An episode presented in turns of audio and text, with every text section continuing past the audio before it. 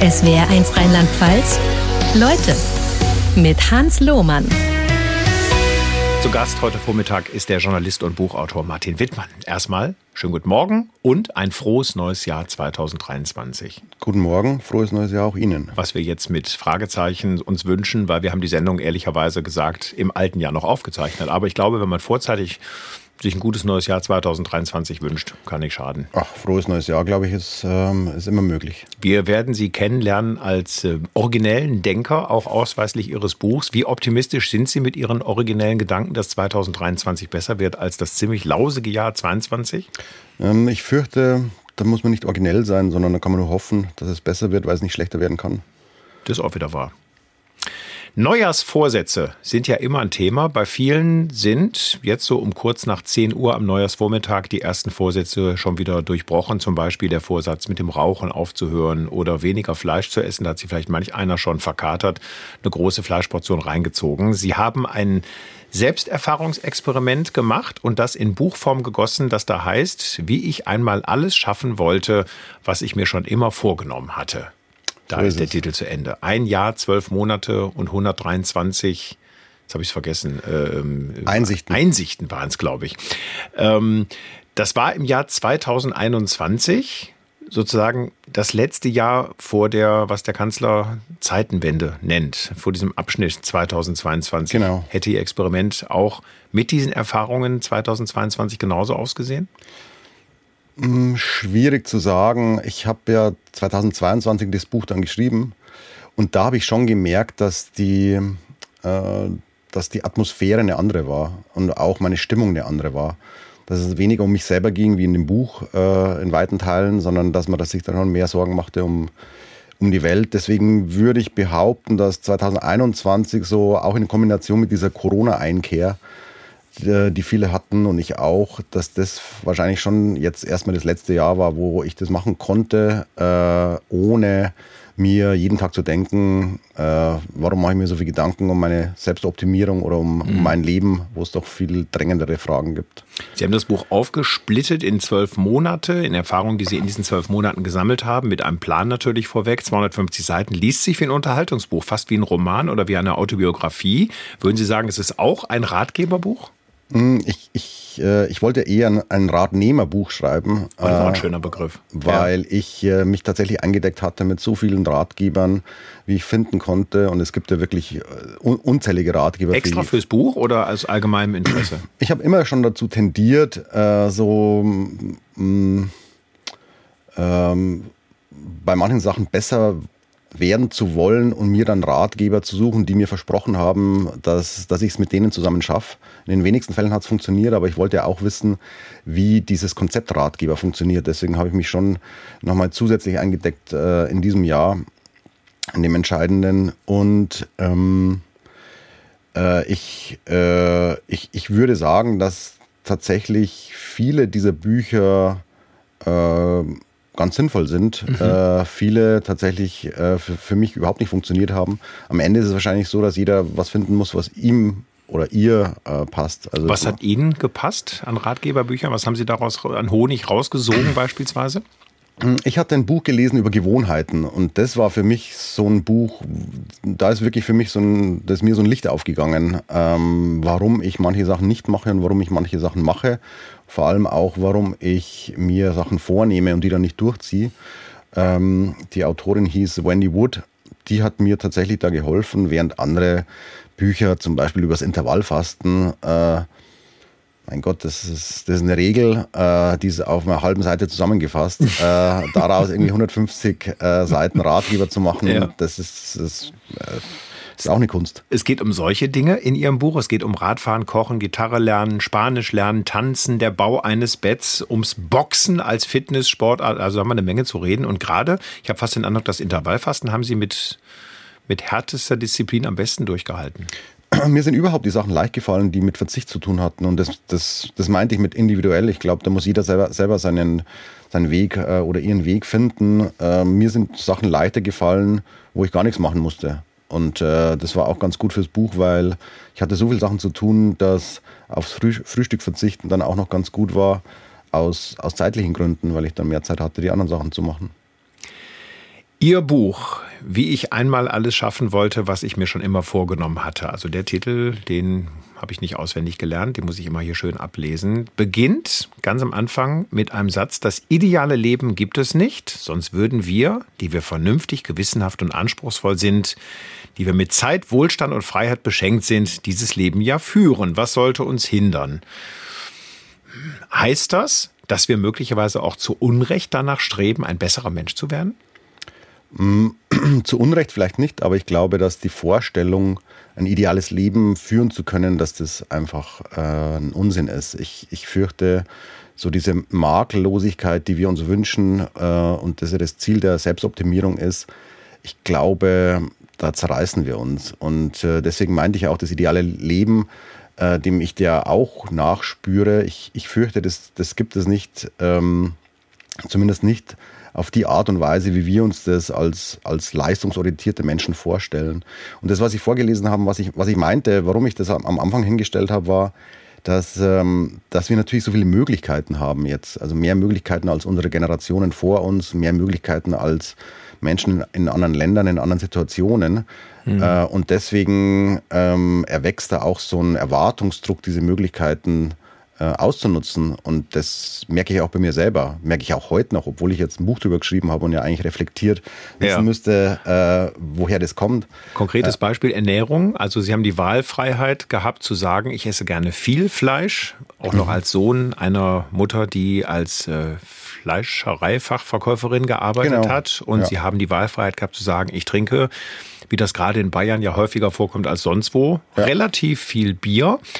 Ähm, was hat so jetzt sagen. mehr Einfluss gehabt auf Ihre Verhaltensänderung? Die Ärztin, die Ihnen schlechte Blutwerte diagnostiziert hat oder die Tochter, die ganz offen gesagt hat, Papa, du hast aber einen dicken Bauch, sinngemäß? Mm, sinngemäß, ja. Hat sie das gesagt? Genau, ja, kenne ich nicht. Ja. Das war eine Situation, wir hatten einen, ich, ich wollte einen, einen Wintermantel kaufen und habe einen anprobiert, der, der sehr, der mir sehr gefiel. Und die Tochter war dabei und dann hat die Tochter, unsere Tochter gesagt, ähm, Papa, in dem siehst du aber dick aus. Und dann hat der habe ich so äh, milde gelächelt und dem, ähm, dem, dem Verkäufer neben mir milde zugelächelt, äh, im Sinn von, ach, die Kinder. Mhm. Und dann meinte der Verkäufer nur, äh, ihre Tochter hat recht. Und das war für mich dann schon auch so ein Zeichen, äh, A, den anderen äh, Mantel zu nehmen, der dann anders geschnitten war und B, dann natürlich auch ein bisschen ähm, aus, oder vor allem eigentlich ehrlich gesagt aus Gesundheitsgründen auch mich mal anders zu ernähren. Und äh, was das Fleischessen betrifft, sind es ja nicht nur Gesundheitsgründe, sondern sind ja auch grundsätzliche Gründe der, der Nachhaltigkeit, die, die eigentlich alle dafür sprechen, dass wir weniger oder gar kein Fleisch mehr essen sollten. Und äh, als jemand, der aufgewachsen ist mit sehr viel äh, Wurst und Braten, ähm, dachte ich erst, dass es mir sehr schwer fällt, tatsächlich habe ich feststellen müssen, dass auch die Alternativen, die es gibt, mittlerweile so, mm, so mm, also nicht nur zahlreich, sondern auch ganz lecker sind, sodass es mir eigentlich gar nicht so viel ausgemacht hat. Ja, und figurlich Gehen Sie ja als, als Normalmensch durch, würde ich, ich, sagen. Ich, ich, bin auf jeden Fall fitter als vor zwei Jahren. Ja, das ist äh, aber eine erfreuliche Geschichte, dieses Selbsterfahrungsexperiments. Äh, Und nochmal zum Vergleich. Tochter sagt, Papa, du bist zu dick. Ärztin sagt, ähm, Herr Wittmann, Ihre Blutwerte sind schlecht. Oder die duzt sie, glaube ich. Martin, deine Blutwerte sind schlecht. Dorf, Was ja. war schlechter? Ähm, also die Blutwerte, glaube ich, die waren alarmierender. Ähm, es war jetzt nicht so, dass ich so... Äh, so unfit gewesen wäre. Ich habe schon immer viel Sport gemacht äh, und, und war immer, immer ganz, äh, ähm, ganz fit in dem Sinn, dass ich äh, alles machen konnte, was ich wollte. Die Ärztin hat eher gesagt, äh, wenn ich so weitermache, kann ich irgendwann nicht mehr das machen, was ich will. Äh, und da hatte mhm. ich dann einen größeren Handlungsdruck, würde ich sagen. Wer ihr Buch liest, wird fast ein bisschen neidisch auf ihre Mutter die Ihnen beim, wenn sie das hört, grüßen wir Sie herzlich, die Ihnen beim Entrümpeln geholfen hat, ja. in der Form, dass sie sich im hohen Alter angeeignet hat, die Fähigkeit, alle möglichen Gebrauchsgegenstände bei eBay zu versteigern. Ja.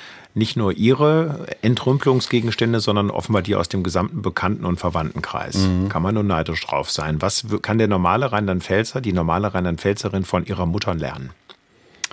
Mhm ich glaube, man kann von ihr lernen, dass man, wenn man einen Gegenstand nicht mehr braucht, als erstes daran denkt, ob es denn vielleicht jemand geben könnte, der ihn brauchen kann.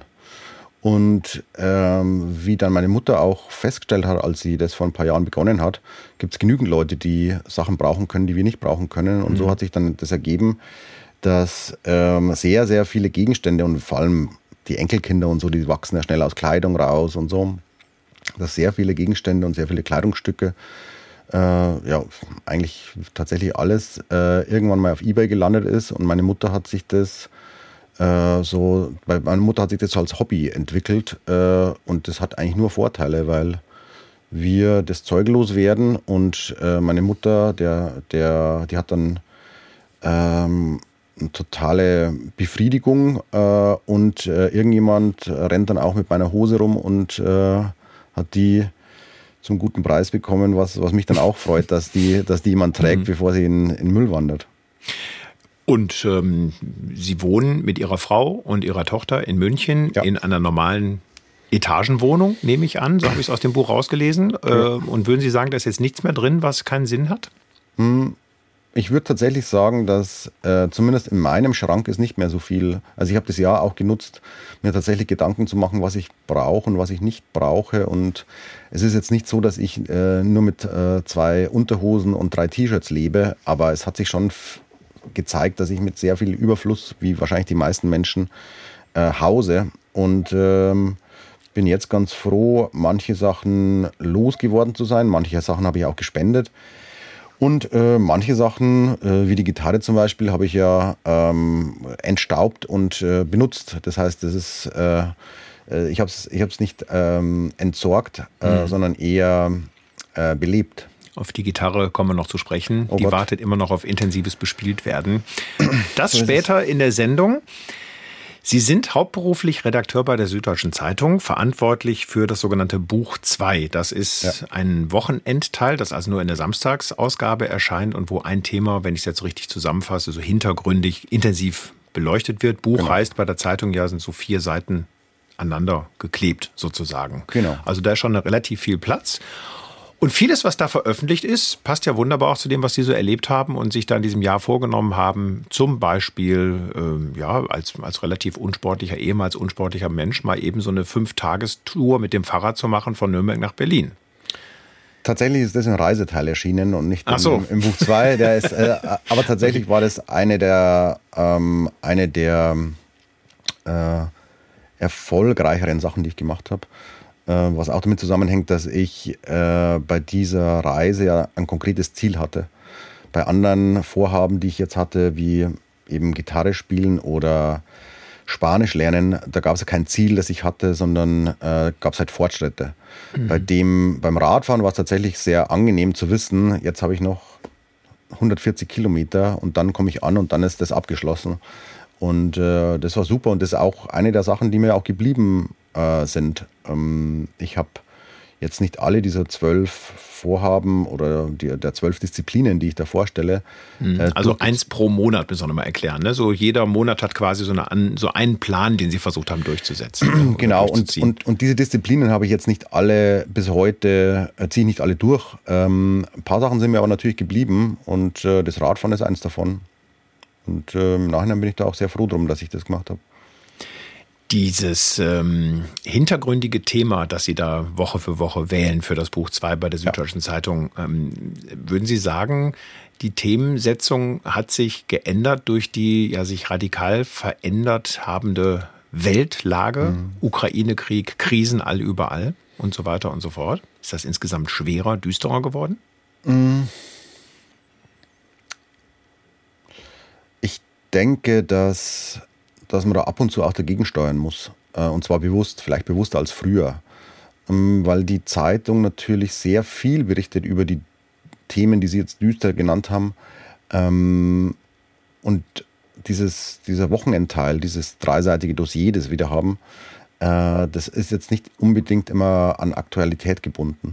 Das heißt, wir haben da auch die, die Freiheit, dass wir ab und zu andere Sachen machen, die die Leute rausreißen aus ihrem Alltag weil der Alltag tatsächlich natürlich bestimmt ist von Nachrichten, die frustrierend sind. Und ähm, deswegen würde ich sagen, dass die Zeitung nicht oder auch das Buch 2, dass das nicht düsterer geworden ist, sondern dass es bewusst undüster gehalten werden muss.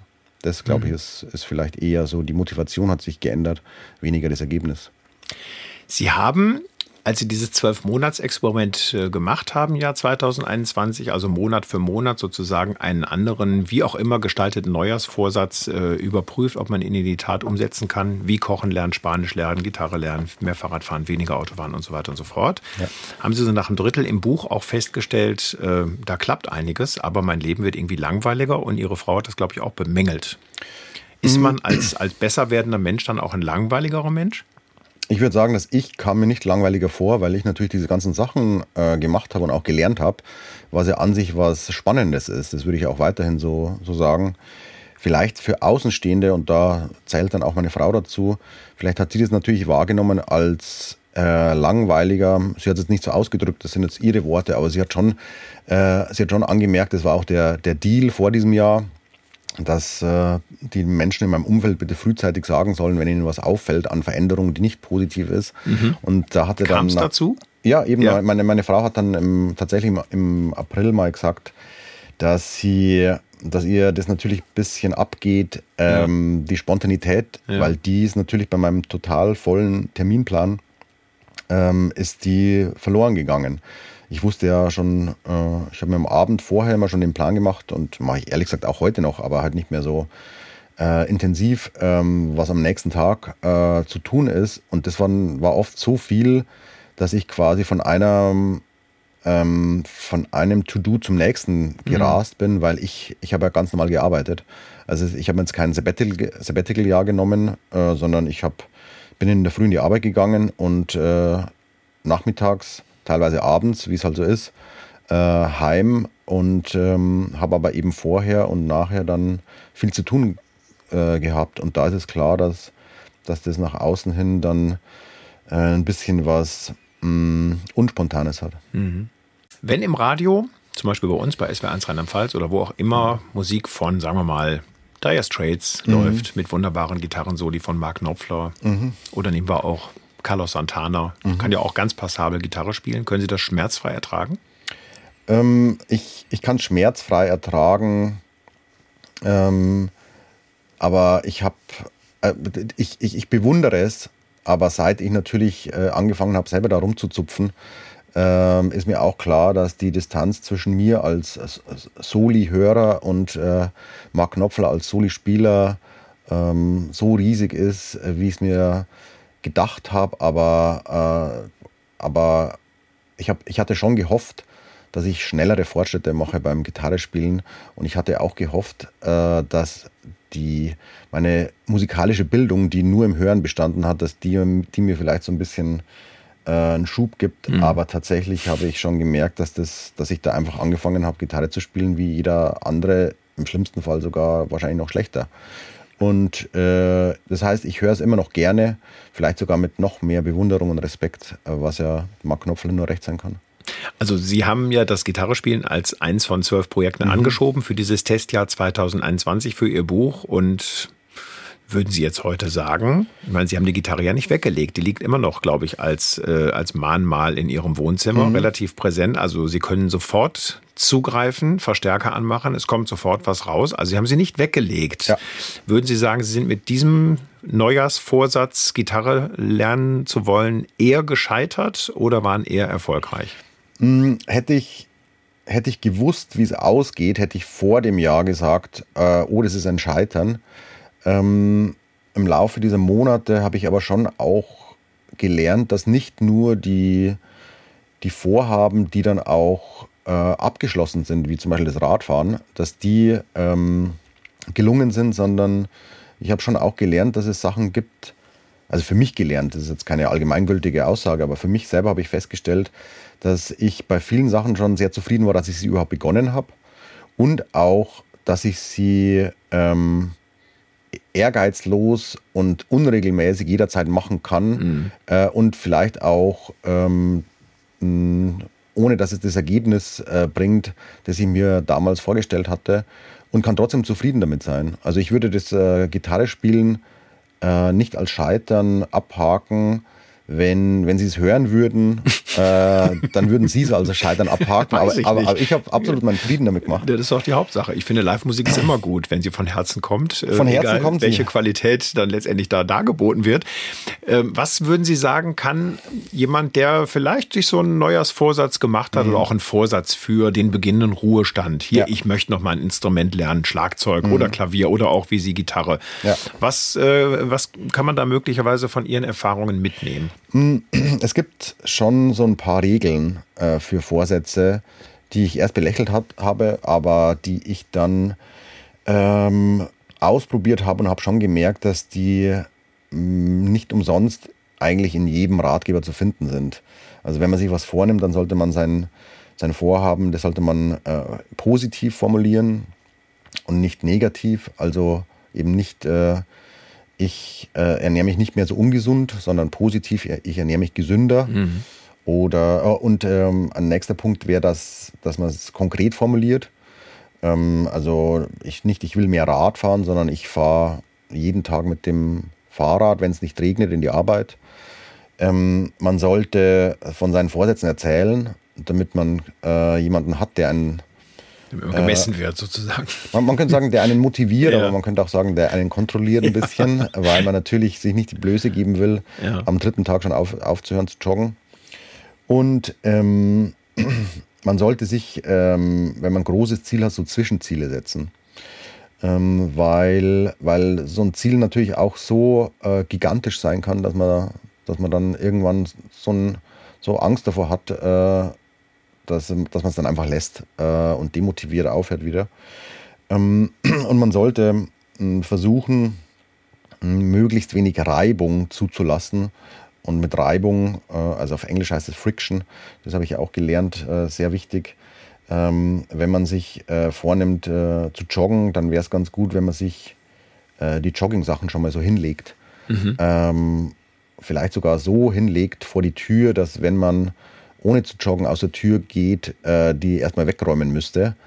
Ähm, sodass es auf keinen Fall äh, dazu kommt, dass man in der Früh aufsteht und sich dann erstmal überlegen muss, wo ist die Hose und wo sind die Schuhe und wo, wie ziehe ich mich jetzt an. Weil bis man, bis man diesen Gedankengang zu Ende gedacht hat, hat man schon dreimal aufgehört. Ja. Das nehme ich mir mal mit ins Jahr 2023. Das ist mal konkreter Anhaltspunkt. Ja. Lassen Sie uns reden über das, was viele Menschen am Neujahrsmorgen besonders intensiv spüren, nämlich ein Kater, weil mhm. möglicherweise die Silvesterfeier ein bisschen alkoholreich war, was mhm. ja okay ist, was aber natürlich nicht so recht passt äh, zum Alkohol, der auch an den anderen 364 Tagen möglicherweise im Übermaß getrunken mhm. wird. Viele Menschen sagen, Schluss damit. Ich will im neuen Jahr weniger trinken ein Teil davon scheitert, ein Teil mhm. davon schafft es möglicherweise. Und das gehört, glaube ich, zu den für Sie jetzt positiveren Erlebnissen dieses Zwölf-Monats-Experiments in Ihrem Buch, wie ich einmal alles schaffen wollte, was ich mir schon immer vorgenommen hatte. Mhm. Statt des normalen Biers ein alkoholfreies, mhm. ähnlicher Effekt zur Feierabendentspannung? Mhm. Ich hatte mir vorgenommen, den, so einen Dry January zu machen. Das heißt, einen, einen, den ersten Monat gleich mal nichts zu trinken mhm. Und ähm, tatsächlich hat es so gut geklappt, dass ich es dann auf drei Monate äh, ausgedehnt habe, äh, obwohl ich es gar nicht wollte. Und ähm, da war es so, dass ähm, ich tatsächlich auch gemerkt habe, dass ich äh, so ein Feierabendbier zum Beispiel, dass es mir da gar nicht so darum geht, dass, dass da Alkohol drin ist, sondern eher so eine Gewohnheit ist im Sinn von, äh, ich komme heim, äh, gehe zum Kühlschrank, nehme mir ein Bier und mache das auf. Ähm, es zischt und äh, ich nehme einen Schluck, da das funktioniert genauso gut mit äh, alkoholfreiem Bier mhm. und deswegen hat sich das für mich ehrlich gesagt auch viel, äh, viel leichter angefühlt, als, äh, als ich dachte. Sie gingen als Kern angeln, würden Sie sagen, sollte jeder machen, damit er ein individuelles Verhältnis dazu hat, dass, wenn man tierische Sachen essen will, am besten die auch selber zumindest mittelbar herstellt? Mhm. Angeln finde ich grundsätzlich empfehlenswert. Ähm, ich, ich würde auch empfehlen, äh, sich mit dem Gedanken auseinanderzusetzen, dass man äh, Tiere ist, die man auch äh, bereit wäre zu töten. Vielleicht sollte man dann nicht die siebenjährige Tochter mitnehmen. Das wäre, das würde ich vielleicht aus meiner Erfahrung. Haben Sie das getan? Äh, ich habe ich hab tatsächlich äh, unsere Tochter mitgenommen äh, zum Angeln, um ihr so die Natur näher zu bringen, mhm. aber auch ihr zu zeigen, dass wenn wir den Fisch essen, dass ähm, ich sowohl imstande bin, den zu töten, als auch ähm, quasi pädagogisch ihr das beibringen könnte oder ihr, ihr das zeigen könnte, damit sie sieht, wie, wie dann der Fisch in der Pfanne landet. Mhm. Und ich hielt es für eine geniale Idee, aber es war, es war ehrlich gesagt eine ziemlich bekackte Idee. Warum? Weil wir sind hingekommen an diesen See und äh, es, ich, ich, ich habe sie mitgenommen, äh, auch in erster Linie. Sie hatte auch einen äh, Schulkameraden dabei. Ich habe sie mitgenommen in erster Linie, weil ich ähm, weil ich ihr auch das Angeln mal so ein bisschen näher bringen wollte. Und ich habe ehrlich gesagt gar nicht damit gerechnet, dass ich einen Fisch fange, weil ich ein miserabler Angler bin. Und, äh, und äh, ich habe. Ähm, Gute Voraussetzungen. Also ich habe letztes Jahr, im Jahr 2022, habe ich keinen keinen einzigen Fisch gefangen, obwohl mhm. ich fünf, sechs Mal beim Angeln war. Und vorletztes Jahr war es so, da, da war ich dann mit ihr und mit, dem, mit ihrem Schulkamerad. Und da war es dann so, dass, dass dann äh, zu meiner Überraschung plötzlich die Angel gezuckt hat. Und dann habe ich den beiden gerufen, die haben irgendein Baumhaus gebaut oder mhm. irgendwas, so im Wald. Und dann kamen die und waren ganz aufgeregt. Und ich dachte, oh, das funktioniert alles viel besser, als ich dachte. Und dann haben wir den Fisch rausgenommen und die waren auch ganz angetan von, von diesem Abenteuer. Und äh, aber der Fisch, der musste halt getötet werden. Mhm. Und äh, das war auch das Ursprungsziel. Haben Sie aber, gemacht oder die äh, Kinder? Nee, habe ich gemacht. Ja. Aber ähm, dieses auf den Kopf schlagen, um den Fisch zu betäuben, also war schon so ein großer Spiegelkarpfen und dann die Kiemen durchzuschneiden und das ganze Blut und so, das war dann tatsächlich unromantischer, als ich gedacht habe äh, und äh, bestimmt unromantischer, als sich meine Tochter das vorgestellt hat. Die ist nämlich dann äh, die hat wahnsinnig angefangen zu weinen. Ich ja. war total aufgelöst, weil ich, äh, ich hatte in der Hand den toten Fisch und ich hatte den, den stummen äh, Freund von ihr neben mir stehen, wo ich nicht wusste, was der jetzt äh, äh fühlt. Und meine Tochter, die, äh, die geheult hat und gesagt hat, sie wird nie mehr ein Tier essen. Und dann, äh, ist, die, dann ist die abgedampft in den Wald und ist quasi trotzig verschwunden. Und ich, ich stand da und wusste nicht, was ich machen soll und kam mir irre schlecht vor. Jetzt ist und sie heute acht oder neun und ich vermute, wenn Sie Fisch servieren, sie isst den auch, oder? Sie ist neun und ähm, diese, dieses Abenteuer, das dann zwischendurch eben ein Drama war, das endete ja damit, dass wir abends diesen Fisch gegessen haben. Ach, am selben Abend schon? Ja, okay. Und den der hat ja auch hat gut geschmeckt. geschmeckt. Ja. Wunderbar. Deswegen, äh, um auf die Frage zurückzukommen, ähm, ich ähm, ich, ich empfehle jedem diese Gedanken, aber vielleicht sollte man die auf die Erwachsenenwelt erstmal beschränken und die Kinder in Ruhe lassen mit äh, äh, ist nur, was du selber töten kannst. Die Botschaft ist angekommen.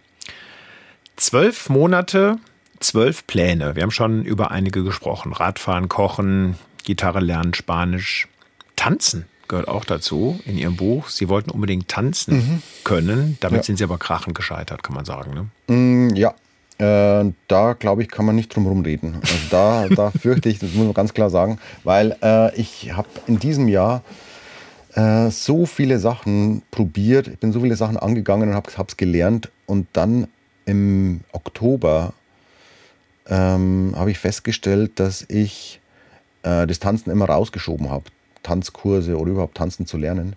Mm. Und dann habe ich gemerkt, wenn ich schon ein Jahr lang wirklich alles versuche äh, und auch genügend Leuten schon davon erzählt habe, also die, die, die Schwelle zu sagen, nein, ich mach's doch nicht, war schon, war schon sehr hoch. Wenn ich da bis Oktober nicht angefangen habe damit, dann ist es vielleicht einfach nichts. Und deswegen war das von, von den zwölf Vorhaben wirklich das einzige, das ich nicht mehr angefangen habe. Das ist auch das kürzeste Kapitel in Ihrem Buch. Hätten Sie gerne so äh, Standardtänze gelernt, so ganz mhm. galant mhm. im klassischen Sinne, oder lieber so ein Freestyler, der äh, beim Rockkonzert, äh, sagen wir mal, vielleicht so ein Gitarren, Luftgitarren-Solo hinbekommt, ohne eine Gitarre in der Hand zu haben?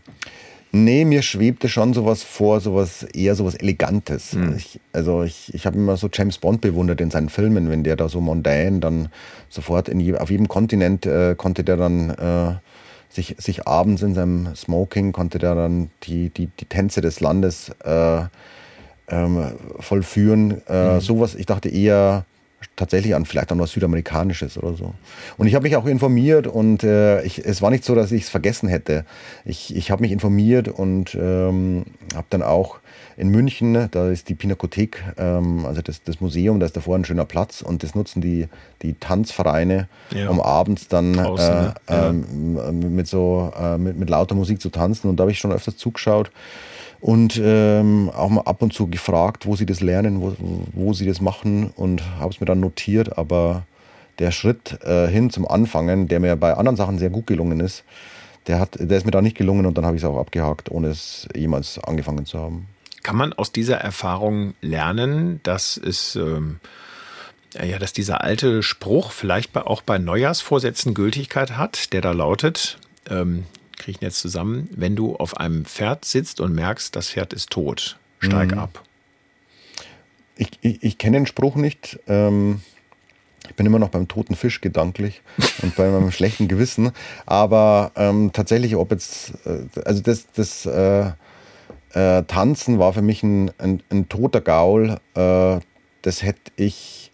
Ich, ich, ich glaube, für also mich konkret braucht man bei Neujahrsvorsätzen die Einsicht, sich ja. selbst zu, zu gestehen, dass man einfach mit einem gewissen Prozentsatz scheitert? Ja. Mm, genauso ist es. Ich würde sagen, der, ich, ich hätte einfach früher erkennen können, dass der, dass der Gaul tot ist.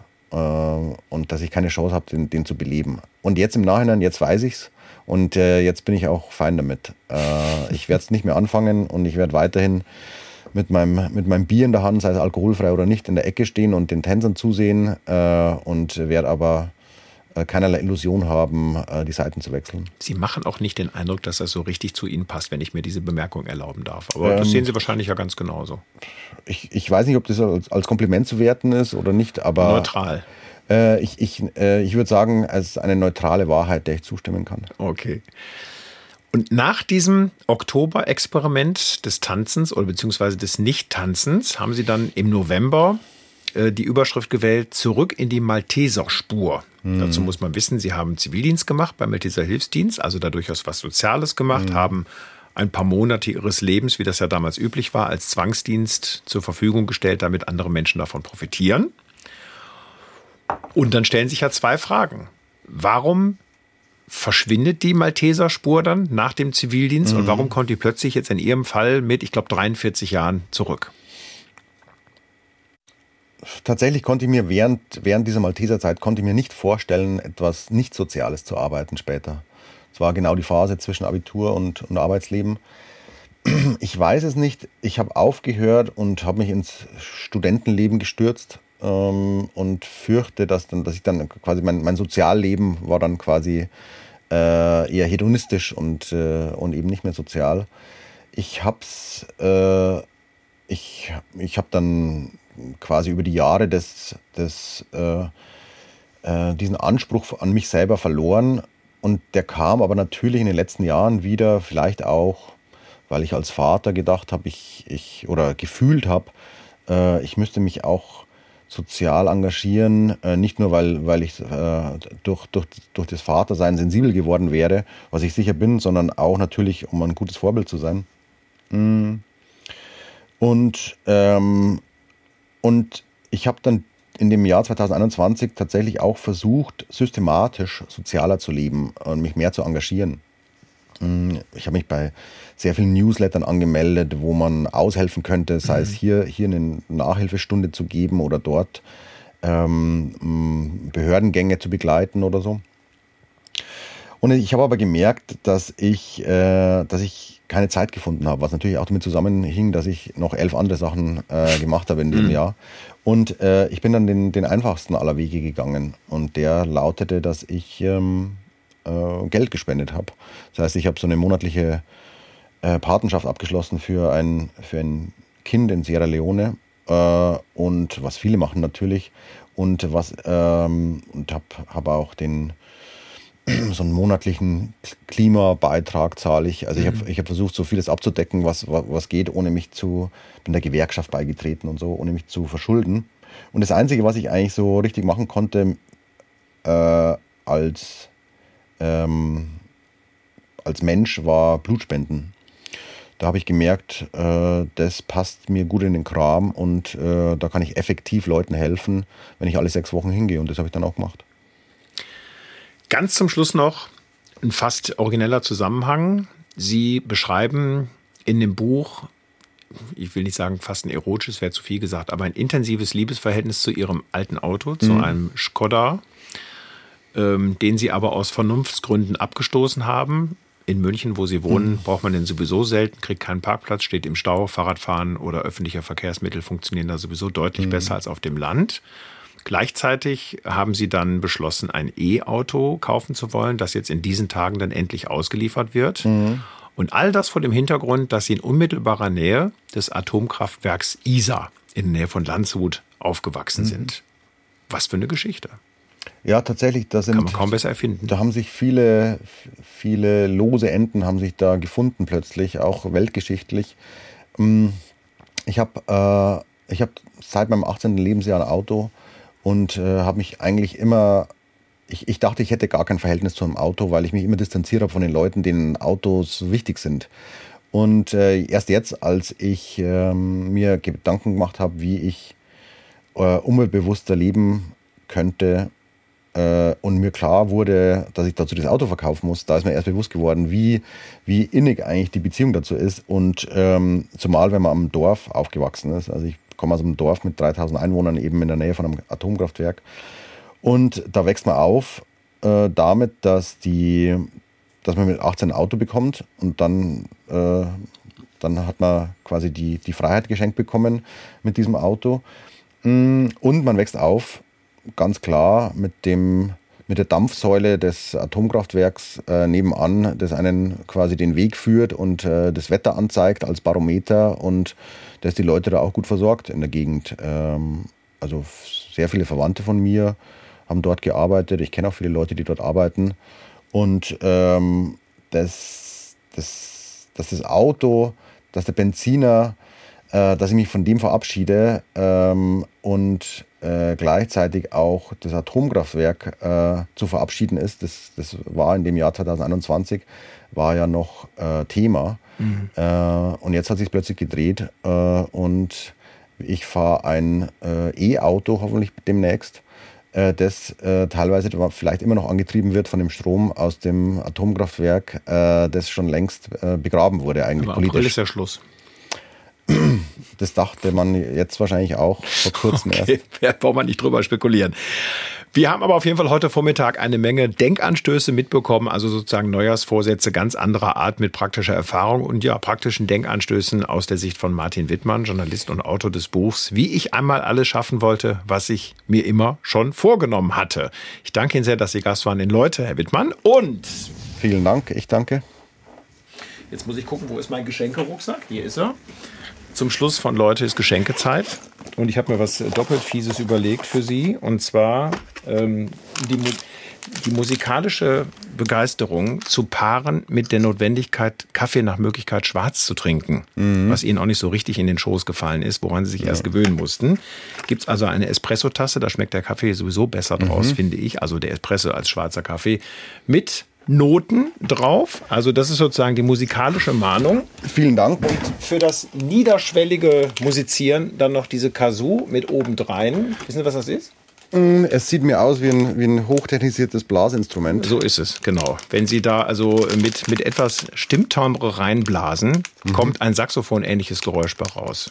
Könnten Sie beispielsweise... Jetzt testen? Oder? Wollen Sie mal kurz? Ah, falsch rum glaube ich. Ich glaube, Sie müssen das dicke Ende in den Mund nehmen. Und jetzt ein bisschen. Ja, noch nicht ganz. Ich, ich fürchte, also für mich sah das eher wie eine Pfeife aus. Da gibt ja, können Sie auch als Pfeife nehmen, aber ist vielleicht mit dem Plastik ungesund. Es gibt bestimmt Anleitungen im Internet, womit Sie das lernen können. Ähm, das wird mein Vorsatz sein für das Jahr 2023. vielen Dank. In dem Sinne nochmal frohes Neues und vielen Dank für Ihren Besuch. Vielen Dank. Mehr von SWR1 Leute gibt's als Podcast. Jederzeit in der ARD Audiothek. Jetzt kostenlos runterladen in Ihrem App Store.